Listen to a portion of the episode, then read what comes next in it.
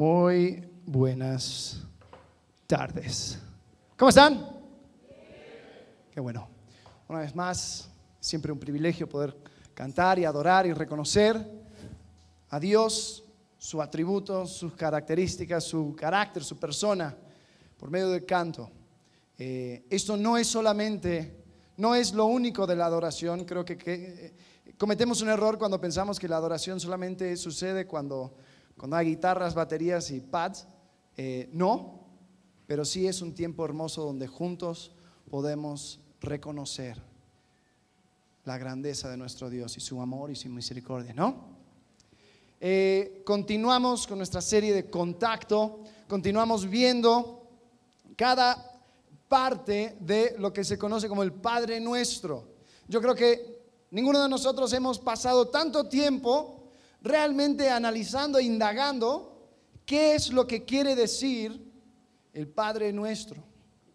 Comenzamos entendiendo de que es una oración modelo. Eh, hicimos el desafío de los cinco minutos. ¿Quién, ¿Quién lo está haciendo? Cinco minutos al día orando. Muy bien. Todos los demás, pues son cinco minutos al día por cada día que no hiciste. Bueno, te, vas a tener que echar una hora. no, no, no. No, la idea es que podamos ser constantes. La idea es poder ser constantes. Y comenzar con poco, es decir, pues un bloquecito de mi día, voy a pasarlo orando, agradeciendo a Dios, eh, adorándole, eh, pidiéndole, eh, pero también, cuando me olvidé, agradeciéndole. Entonces, y confesando mis pecados, ¿no? Eh, de hecho, eso es justamente lo que vamos a hablar hoy. Ya vimos lo de la súplica la semana pasada, vimos eh, en cuanto a, al pan diario, dánoslo hoy. Eh, esta semana vamos a ver la próxima que habla del perdón. Perdónanos nuestras ofensas o nuestras deudas, como también nosotros perdonamos a los que nos deben. Entonces vamos a explorar eso. El, tema de deudas es una que, he tenido cercano a mi corazón. el año pasado eh, tuve que pedir un préstamo de, un familiar y, yo quería hacer todo bien formal y todo, entonces eh, hice un contrato y le dije por cuánto iba a ser y cuáles iban a ser los términos y cuándo se iba a pagar y cuánto y todo, y, todo parecía bien. Hasta que en un momento eh, me habla y me dice, oye, Alex, eh, simplemente te quiero, quiero asegurarme de que estamos en la misma página en cuanto a esto. Eh, esto es un préstamo. Yo sí, claro. Es un préstamo que la idea es que tú me lo pagues de vuelta, ¿no? O sea, en buen plan, somos familia, pero la idea es que me, que me pagues. Y yo en ese momento no sabía si ofenderme o reírme o qué, porque era como que obvio pero después me puse a pensar que sí, es verdad, creo que cada uno de nosotros tenemos un familiar, un amigo, que pues el tema de, las cuentas como que no le agarra, ¿no? Tú le invitas a un restaurante, le invitas a, comer contigo, no que le invitas, pero justo cuando es tiempo de, pagar, se levanta y se va al baño, ¿no? Eh, o, no sé, o vas a cobrar y se vuelve hijo único, porque cuando le tocas la puerta dices, no tengo hermano. Eh, tengo otra. Le dicen pan caliente, porque la mujer cuando le, tocan la puerta dice, recién salió. Perdón, lo tuve que sacar del sistema. Eh, pero bueno, creo que todos, todos conocemos personas así. Así que bueno, ya, ya no, no me ofendí. Eh, y, todo, todo, anda bien, gracias a Dios ya pude pagarle, y, así que ya somos familia de vuelta. Em, en Mateo capítulo 18 Jesús también habla de una deuda. Jesús habla de, bueno, da, una parábola, una historia acerca de un siervo con su rey y dicen que se sentaron a hacer cuentas. Y el rey, con su contador, se dio cuenta que este siervo le debía mucho dinero. Era tanto dinero el equivalente de, hoy sería como 200 millones de pesos. Yo no sé de ti, pero yo no tengo 200 millones de pesos en un, eh, en un colchón ni en algún lado. No creo que jamás he visto 200 millones de pesos. Entonces era un monto impagable. Sin embargo, el siervo decía, no, no, no, no, espera, espera, dame más tiempo, dame un poco más de tiempo. Y el rey tratando de ver cómo, cómo iba a quitar esto de su, de su libro, decía, no, bueno, mira, lo que vamos a hacer es que te vamos a vender a ti y vamos a vender a tu familia y todo lo que tienes eh, y ustedes van a ser esclavos hasta que paguen lo que me deben. Y eso era la costumbre en aquel entonces, era algo, si tú tenías una deuda, tú, te podías vender a ti mismo como esclavo. Y, el, y este, este siervo decía, mi rey, ten, ten compasión de mí, dame solamente un poco de tiempo. Y Jesús cuenta que este rey fue movido a la compasión. Y que el rey dijo, ¿sabes qué? Te perdono la deuda. ¡Wow! Me perdona la deuda. En ese momento yo me imagino que él salió del palacio caminando sobre aire, me perdonó la deuda, no voy a tener que ser esclavo, voy a poder decirle a mi mujer, ya no tengo deuda, no me molestes más, eso ya lo traté, muchas gracias, vamos a salir a comer. Y tal vez andaba pensando todo eso cuando se topa con un consiervo, otra persona que, que también trabajaba para el rey. Y él, tal vez ya pensando en números, dijo, ah, esta persona me debe. Es cierto. Y el equivalente de lo que le debía hoy, decía que eran 10 denarios, pero 10 denarios sería el, eh, equivalente a, unos 400 pesos. Entonces tal vez fueron juntos a una comida y dijo, mira, yo, yo lo pago ahora, después tú me pagas. No sé. El punto es que había una deuda de 400 pesos. Y él decía, hey, tú me debes, págame ahora. Y el consiervo le dijo, dame un poco más de tiempo, solamente un poquito más. Ahora, si una persona tiene una deuda de 200 millones de pesos, un poco más tiempo pues es algo ilógico, porque pues no, no lo vas a conseguir, a no ser que te ganes la lotería. Pero este consiervo le estaba pidiendo un poco más tiempo por 400 pesos, entonces tiene algo de sentido. Pero él, este siervo dijo, no, no, no, no, no. A ver, vamos a llamar a los guardias, quiero que le metas a la cárcel hasta que alguien de su familia pague lo que me debe. Y yo me imagino que en este momento las personas que estaban escuchando la historia de Jesús se echaron a reír, porque es absurdo. ¿Cómo puede ser que una persona, habiendo sido perdonado de tan grande deuda, iría por las calles cobrando pesitos y enojándose y amenazando? Y Jesús termina su parábola diciendo así. Ahora, bueno, no termina la historia. El rey se entera y el rey dice, ah, con que tú andas tratando a la gente así. Bueno, todavía no he firmado el contrato y sabes qué, no lo voy a firmar. Tú me vas a pagar cada centavo y te vas a la cárcel hasta que lo pagues. Y Jesús termina diciendo, así tratará mi Padre a cada persona que no quiere perdonar. Entonces Jesús quería hablar acerca del perdón aquí. Quería hablar acerca de las deudas. Y cuando nos da la oración modelo, nos lo da en Mateo capítulo 6, en Mateo 18 da esta parábola. Y el Padre nuestro, como nosotros lo conocemos, tiene algunas, o sea, son, difieren un poco de un libro al otro. Hay una versión en Lucas y hay una versión en Mateo, pero los dos dicen lo mismo. La cosa es que Lucas escribe a los gentiles y Mateo escribe a los judíos. En Lucas capítulo 11, versículo 4 dice, perdónanos nuestros pecados, porque nosotros también perdonamos a todos los que nos deben. Eh, en, en, Mateo capítulo 6, versículo 12 dice, perdónanos nuestras deudas, como también nosotros perdonamos a nuestros deudores. Ahora, ¿cuál es la correcta? La verdad, los dos son correctos porque el judío ligaba mucho el tema con la deuda eh, y la deuda y el pecado.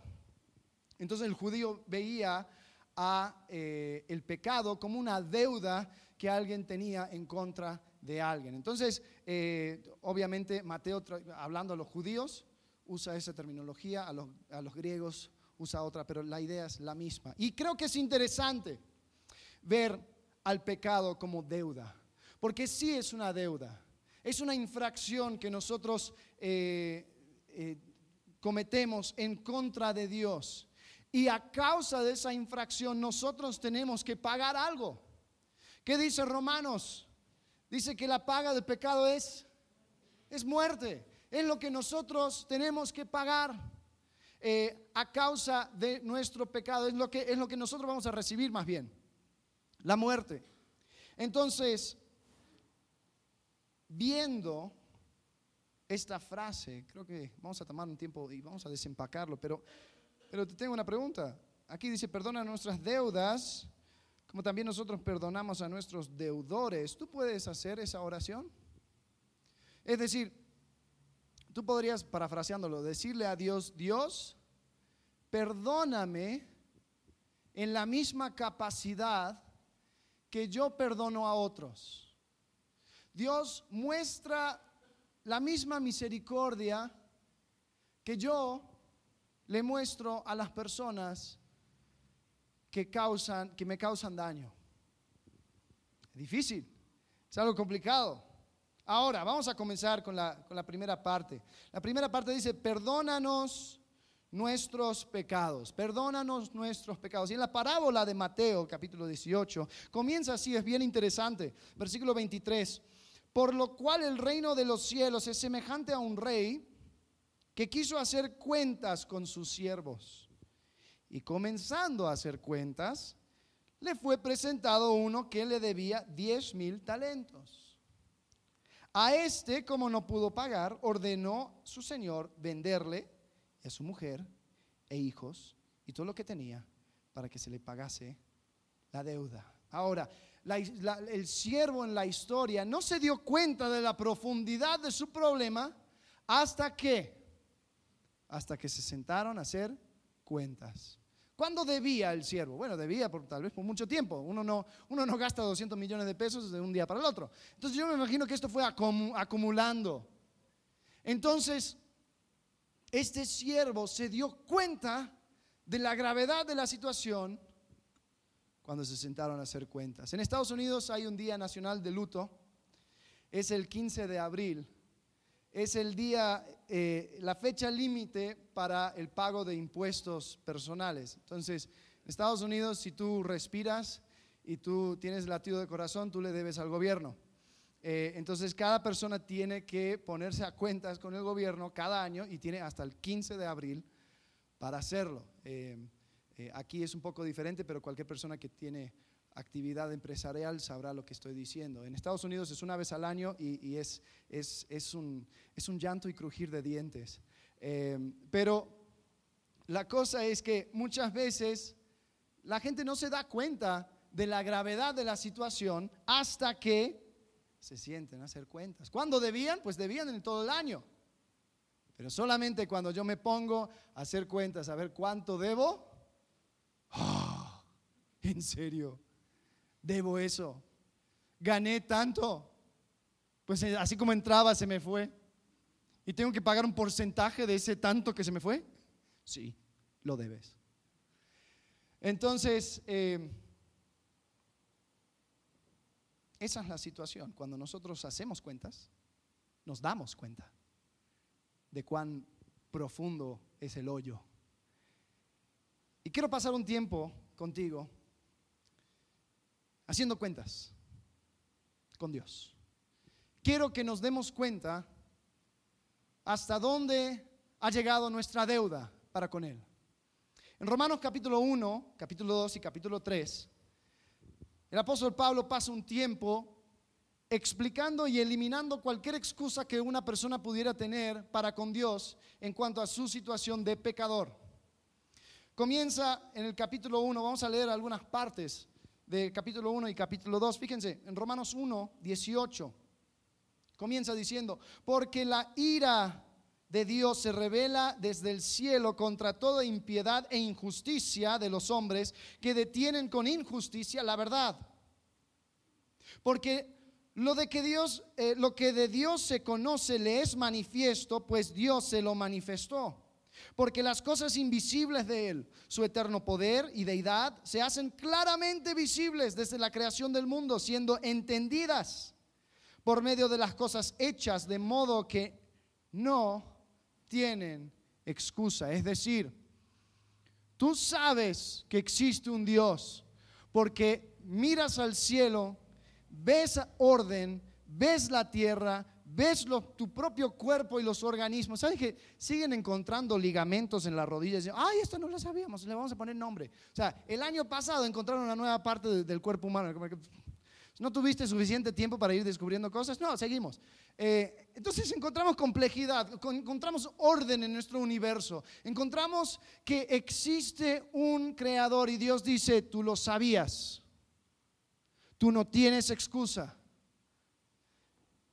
Continúa diciendo en el versículo 21, pues habiendo conocido a Dios, no le glorificaron como a Dios, ni le dieron gracias sino que se envanecieron en sus razonamientos y su necio corazón fue entenebrecido. Vamos a saltar al versículo 28.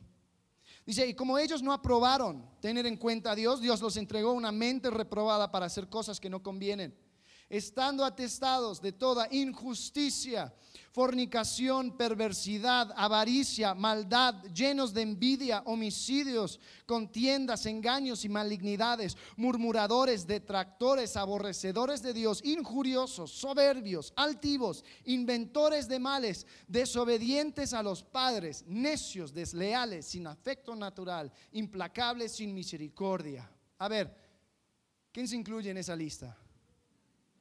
¿Quién se incluye en esa lista? Todo lo demás, guárdame un asiento en el cielo.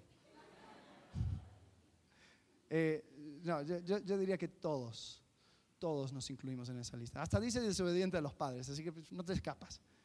Eh, ahí estamos todos. Fíjense cómo termina el versículo, el, próximo versículo. Dice, eh, quienes habiendo entendido el juicio de Dios, que los que practiquen, practican tales cosas son dignos de... ¿Tú de qué eres digno? No solo las hacen, sino que también se complacen con los que las practican.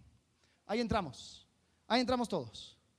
Ahora, ah, por cierto, todos tienen sus papelitos, se, les entregó el boletín y también un papelito en blanco, ¿no? Eh, después voy a pedir que escriban algo, así que vayan buscando sus plumas y todo lo que necesitan para poder escribir.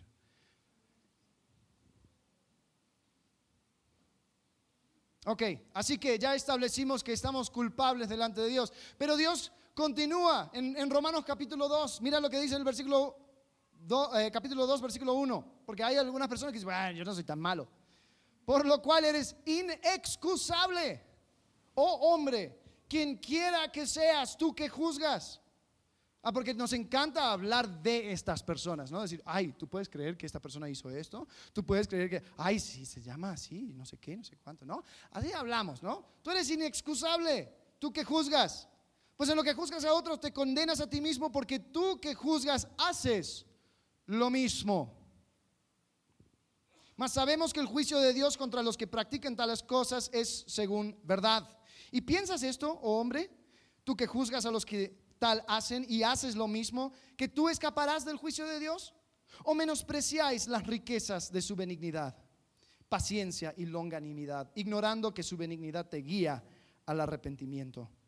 Pero por tu dureza de tu corazón, no arrepentido, atesoras para ti mismo ira para el día de la ira y de la revelación del justo juicio de Dios. Dice Dios que va atesorando, estas personas va atesorando para sí mismo ira Así como algunos van atesorando para, para su jubilación, la jubilación del injusto es ira para toda la eternidad. Y es justo, es lo que merecemos, acabamos de encontrarlo. Vamos a saltar al versículo 12.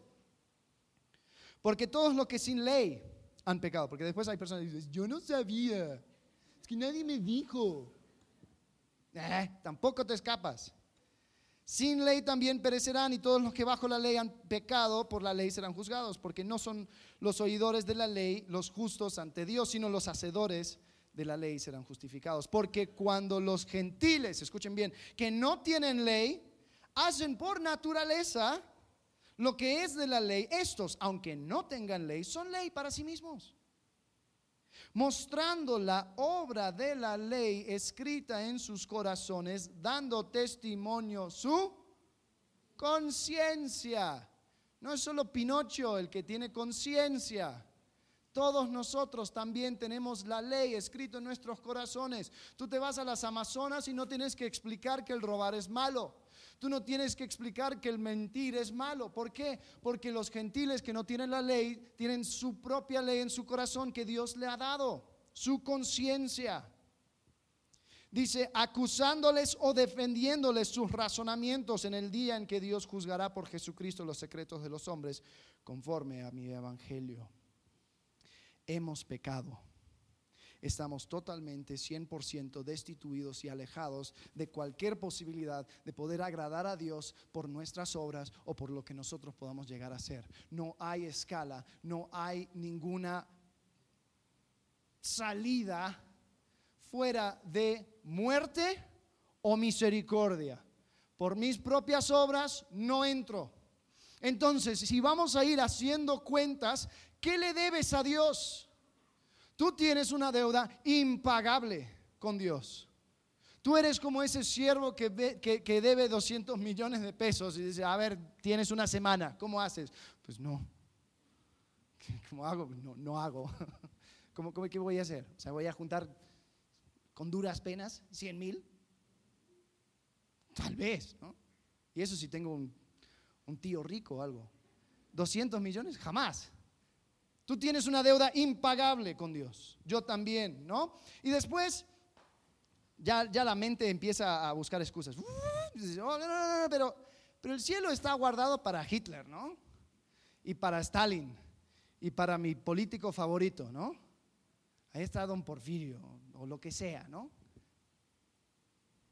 Yo no. Yo, bueno, tal vez le robé cambio de mi mamá, tal vez le pateé un perro una vez, pero hasta ahí, o sea, la verdad yo no soy tan malo. Si yo le explico mi vida, me van a decir, pues, eh, por ahí va, está bien. A ver, el problema es nuestra perspectiva. El, problema es la manera en que nosotros vemos las cosas. Nosotros pensamos que el pecado se mide con la severidad del pecado. Pero no, no, no, no, no, no se mide así.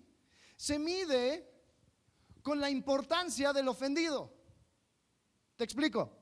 Vamos a imaginar que hay un, chico que tiene su hermano, ahí están en la casa y están peleando. Pues el chico se enoja con el hermano, cosa que nunca pasa, ¿no? Obvio.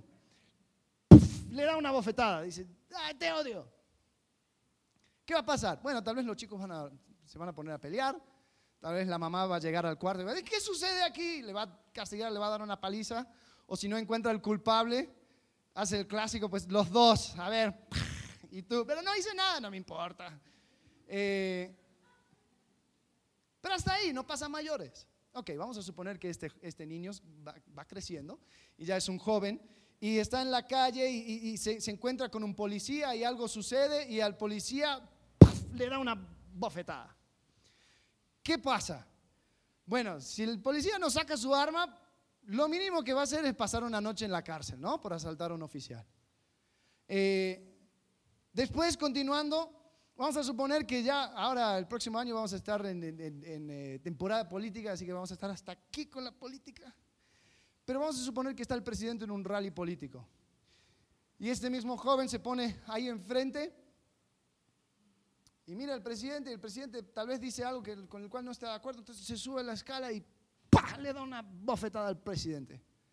Te puedo prometer que ni va a llegar a la bofetada, ¿no? Sino que Águila 4, Tango 5, y ya hay un francotirador listo y, ya le, saca, ¿no? O tal vez un guardaespaldas ya le, taclea, lo que sea. No, no le va a tocar al presidente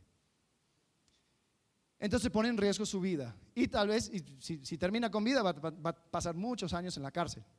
Eh, estaba escuchando las noticias, hubo una persona que hace unos meses salió de la cárcel por haber atacado al presidente Reagan de Estados Unidos. O sea, apenas, apenas ahora salió. Eh, el punto es, es la, misma, es la misma cosa, ¿no? Es la misma acción, es la misma infracción. ¿Cuál es la diferencia? La importancia del ofendido. Ahora, el máximo ejemplo aquí en esta historia era el presidente de un país. Compáralo con Dios, con un Dios omnipotente, eterno, santo. Y compara lo que hablamos con tus ofensas continuas en contra de lo que Dios ya nos ha revelado. ¿Te das cuenta que lo que mereces, lo que merezco es juicio eterno? ¿Te das cuenta que Dios no es injusto cuando dice que la paga del pecado es muerte? ¿Te das cuenta que tu deuda, mi deuda para con Dios es totalmente 100% impagable?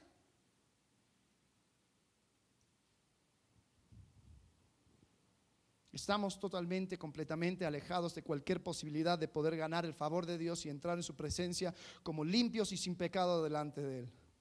No podemos limpiar nuestros propios pecados, no podemos cambiar nuestra situación delante de Dios por nuestras fuerzas. Tratar de hacerlo es tan absurdo como la petición del siervo que decía, dame un poco más de tiempo y voy a juntar los 200 millones.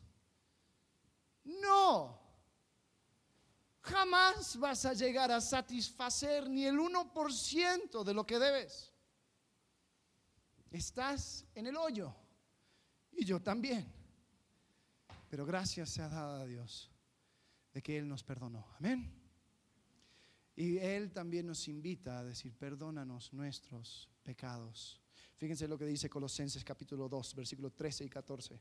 A vosotros, a vosotros, a nosotros, estando muertos en pecados y en la incircuncisión de vuestra carne, os dio vida juntamente con Él, perdonándoos todos los pecados, anulando el acta de los decretos que había en contra de nosotros, que nos era contraria, quitándola de en medio y clavándola en la cruz. ¡Wow! ¡Qué increíble! Ahora, una pregunta, ¿Cristo te salvó? ¿De qué te salvó? ¿De qué te salvó? La muerte. ¿De qué te salvó? ¿Eh? ¿De condenación? ¿Cómo? Del infierno, ¿ok? ¿Alguien dice que nos salvó del pecado? ¿Quién podría levantar la mano y decir, Cristo me salvó del pecado? Bien. Pregunta, ¿sigues pecando? Entonces, ¿de qué te salvó?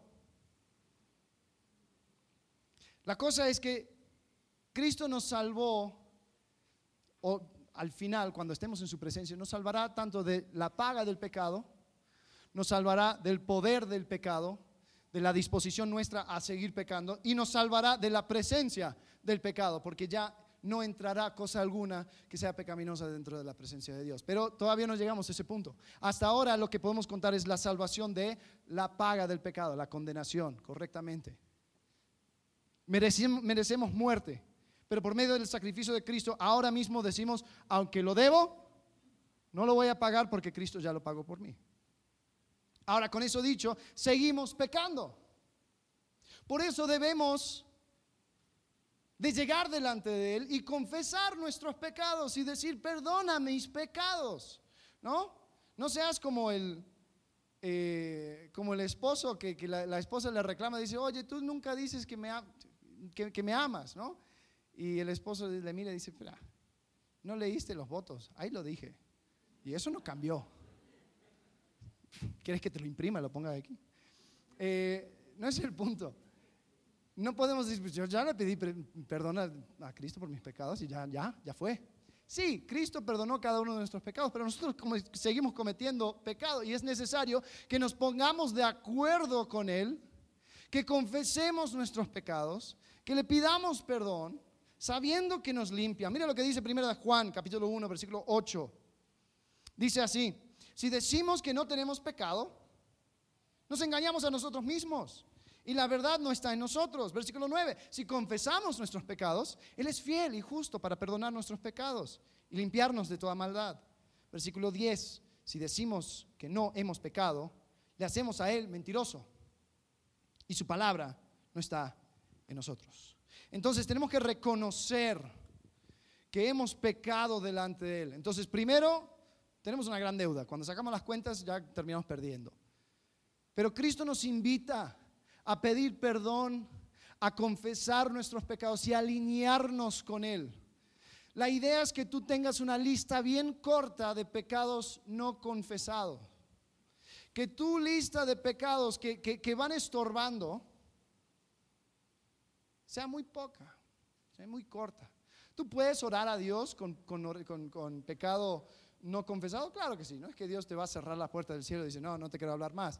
Pero, o sea, volviendo a ese ejemplo de la bofetada, imagínate que, le das una bofetada a tu, a, tu esposo, a tu esposa, lo que sea, y después te sientas a comer y dices, a ver, ¿y cómo estuvo tu día? Como que hay algo que se tiene que aclarar primero, ¿no? Entonces eso queda como un, estorbo en la relación. Y te puedo prometer, yo no he visto hasta el día de hoy un creyente firme y creciendo en Cristo que va guardando su pecado no confesado y no quiere confesar y no quiere pedir perdón a Dios por lo que ha hecho. Es imposible, porque eso se tiene que tratar. Entonces, perdónanos nuestros pecados como también nosotros perdonamos a nuestros deudores. Esta es la parte difícil. Esta es la complicada.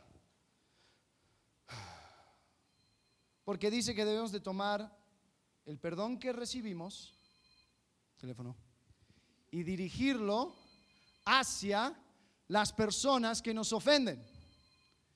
Nosotros tenemos que tomar eso, agradecer a Dios por su perdón y dirigirlo hacia aquellos que nos hacen daño a nosotros.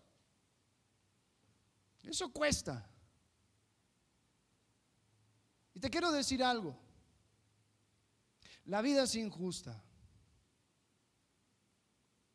Han habido países que han tratado de crear una sociedad equitativa, que todos estén en la misma situación, que todos puedan gozar de los mismos derechos y etcétera, etcétera, etcétera. Y hablamos mucho de los derechos humanos. Cada vez más hay más derechos humanos. Ahora la, ONU quiere decir que el, el humano tiene derecho a Internet. Eso se lo quiero explicar a a los lugares donde voy, que no, me dan la clave de Wi-Fi, pero, pero no me hacen caso, no sé, ellos no se rigen por, las, por la ONU, entonces, ¿qué vamos a hacer? Eh, la barbería tendrá que esperar. Eh, el punto es que nosotros pensamos, pensamos que tenemos un montón de derechos y, algunos pues suenan lógicos. Yo tengo el derecho de crecer en un hogar eh, de sentir seguridad en mi casa. Yo tengo el derecho de tener padres que me, que me aman, que me respeten, que, que, me, que cuiden de mí, que, que, me, que me vayan preparando para la vida. Eh, yo como padre tengo el derecho de, de, que mis hijos me respeten, de que me paguen así como yo les di a ellos, que ellos reconozcan y siempre eh, me aprecien como, como, como, el sustentador que fui y tengo el derecho de que la gente me reconozca con, con, mis valores, que mi posición en el trabajo también se pueda respetar, que, que las personas eh, no, no, no, no, causen, no, no, no sean agresivos conmigo, que puedan platicar, que no me roben ninguna persona nada, que no me engañen, tengo el derecho de que la gente me hable la verdad, tengo un montón de derechos, un montón de cosas que digo, hey, esto merezco. Y puede ser, puede ser. El problema es que así no funciona la vida, ¿no? La gente pisan mis derechos. La gente atropellan todo lo que yo valoro y todo lo que yo quiero. Dice, no me importa. Hasta nos podríamos enojarnos con Dios y decir, Dios, yo tengo el derecho de crecer saludable, de vivir una vida plena, con todas las cosas que yo necesito y quiero, y tú no me lo diste. Y podremos sentarnos y tú me podrías contar tu historia. Y yo podría decir, wow, sí, tienes razón. Qué difícil es tu vida. Qué complicado. Qué injusto.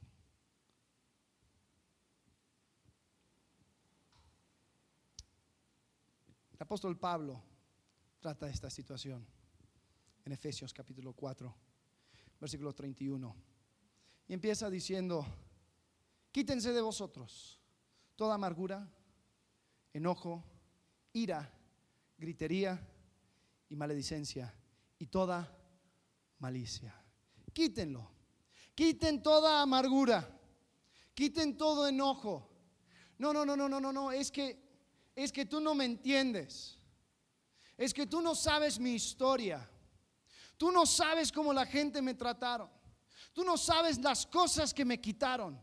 Tú no entiendes cómo me trató mi pareja, tú no entiendes cómo me trataron mis hijos, tú no sabes cómo es que fue el trato con las personas con el cual, eh, al, cual más confiaba. Dios sí conoce. Y si alguien conoce también va a ser el apóstol Pablo, que esto lo escribió desde una cárcel, acusado injustamente, llevado a padecer delante del emperador de Roma. Si alguien sabe de la injusticia es él. Pero dice, quítense de vosotros toda amargura, enojo, ira, gritería, maledicencia y toda malicia. Y creo que eh, hay algo de verdad en unir el concepto de deuda y el concepto de pecado, porque cuando alguien peca contra ti crea una deuda. Cuando alguien es injusto contigo, ellos te deben algo. Hay una deuda que se crea. La pregunta es esta. ¿Qué te deben? ¿Qué te debe la gente?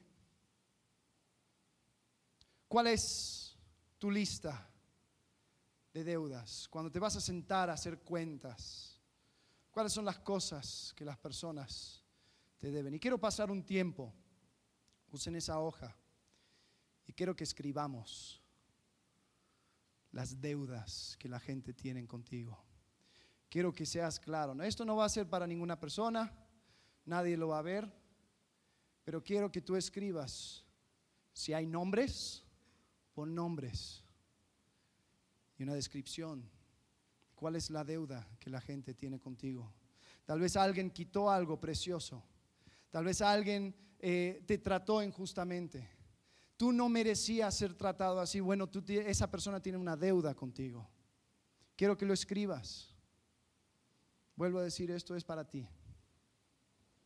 Pero quiero que pases tiempo reconociendo reconociendo de que hay personas que me deben. Hay personas que me han faltado el respeto, que me han faltado, eh, que, me han tratado mal. Muchas veces las deudas que cargamos por toda la vida pasan en familia. Un abuso, un maltrato, tal vez un amigo, una persona que tenía tu confianza, abusa de esa confianza y crea una deuda. El pecado es deuda.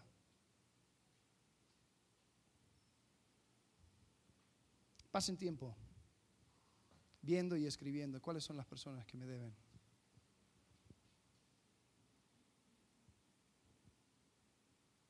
Porque cada uno de nosotros, si tú te, crees muy santurrón y dices, tú nadie me debe nada, nada, porque si ese es el caso, yo no quiero escuchar ninguna mala actitud jamás de ti en la vida.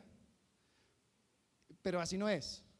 Cuando nosotros nos enojamos, nos amargamos, es porque sentimos que alguien nos debe algo, ¿sí o no? Ok, ¿quién? ¿Quién? ¿Quién te debe? Mis padres me deben porque me abandonaron. Mi esposa, mi esposo me debe porque he pasado todo este tiempo y todavía no me tratan como, como merezco etcétera, etcétera, etcétera. Vaya escribiéndolo. Efesios 4, 31. Quítense de vosotros toda amargura, enojo, ira, gritería y maledicencia y toda malicia. ¿Sabes? Yo no entiendo tu situación, no lo comprendo. Tú tal vez tienes tus, tus, razones para estar así, para estar enojado, para estar amargado, para estar frustrado con diversas situaciones en la vida. Sí, la vida es injusta. Pero tenemos que reconocer que el modelo, la oración que Cristo nos dio, nos manda a dirigir el perdón que nosotros recibimos hacia las personas que nos ofenden. Entonces quiero que quede como algo físico las deudas que las personas tienen contra ti. Mira cómo continúa este pasaje, Efesios capítulo 4, versículo 32. Se quítense de vosotros toda amargura, enojo, ira, gritería y maledicencia y toda malicia. Antes, sed benignos unos con otros, misericordiosos, perdonándoos unos a otros. Ahora, si acabaría ahí el versículo, diríamos, todo bien. Así lo defino yo, lo que es el perdón y hasta dónde llego. Pero Pablo nos hace el favor de definir qué tipo de perdón. Porque dice, como Dios también os perdonó a vosotros en Cristo. como también Dios os perdonó a vosotros en Cristo. ¿Qué tipo de perdón es? Es un perdón incondicional. Es un perdón que no tiene límite. Es un perdón que a pesar de la deuda tan grande que teníamos para con Dios, nos lo perdonó, lo canceló. Ese es el perdón. El perdón es cancelar una deuda. Tal vez dirás, no, no, no, no, no, esto es injusto. Es que la gente me debe. Y tal vez en tu lista tienes personas que jamás van a poder pagar tu deuda porque algo que pasó en el pasado no se puede, uno no puede volver y corregirlo. Pasó, sucedió. Tal vez hay personas en tu lista que ya fallecieron. Nunca te lo van a pagar. ¿Qué te toca a ti hacer? Cancelarlo. Cancelar la deuda. Entonces, yo quiero que absorbes el peso de esta oración. Perdónanos nuestros pecados como también nosotros perdonamos a los que nos deben. Quiero que entiendas que esto es lo que Cristo quiere para tu vida. Ahora, si hay injusticia, Dios se va a encargar. Y te puedo prometer, esa persona que te debe algo va a tener que padecer delante de Dios a causa de lo que hizo pero no es tu lugar. Dios dice, venganza es mía. Tú suéltalo, yo me encargo. Dicen Filipenses que la paz de Dios que sobrepasa todo entendimiento os guardará. Pero eso solamente pasa cuando yo entrego todo a Él y cancelo la deuda. Si tú realmente estás dispuesto a hacer eso, ya tienes tu lista de deudas. Quiero que hagas algo. Ahora va a venir el grupo aquí adelante y vamos a cantar una canción. Quiero que te pongas aquí enfrente y eches tu lista, que canceles la deuda, que por medio de un acto físico puedas decir, ¿sabes? Estas personas me hicieron daño, estas personas me deben mucho, pero no compara en nada con lo que yo le debo a Dios y de la deuda del cual yo fui perdonado. Si tú todavía no estás listo para hacer eso, quiero que hagas algo, quiero que guardes esa lista y que escribes hasta arriba Efesios 4, 31 y 32 y que lo tengas ahí y que sigas agregando a esa lista, que sigas poniendo toda tu amargura y tu ira y tu enojo hasta que el Espíritu Santo te quebrante y lo puedas echar, porque has entendido el perdón de Dios sobre tu vida. Porque te puedo prometer, si esto no lo superas, no hay avance en tu relación con Cristo. Porque ¿cómo vas a profundizar y entender mejor las maravillas del perdón incondicional si es algo que tú no estás dispuesto a hacer?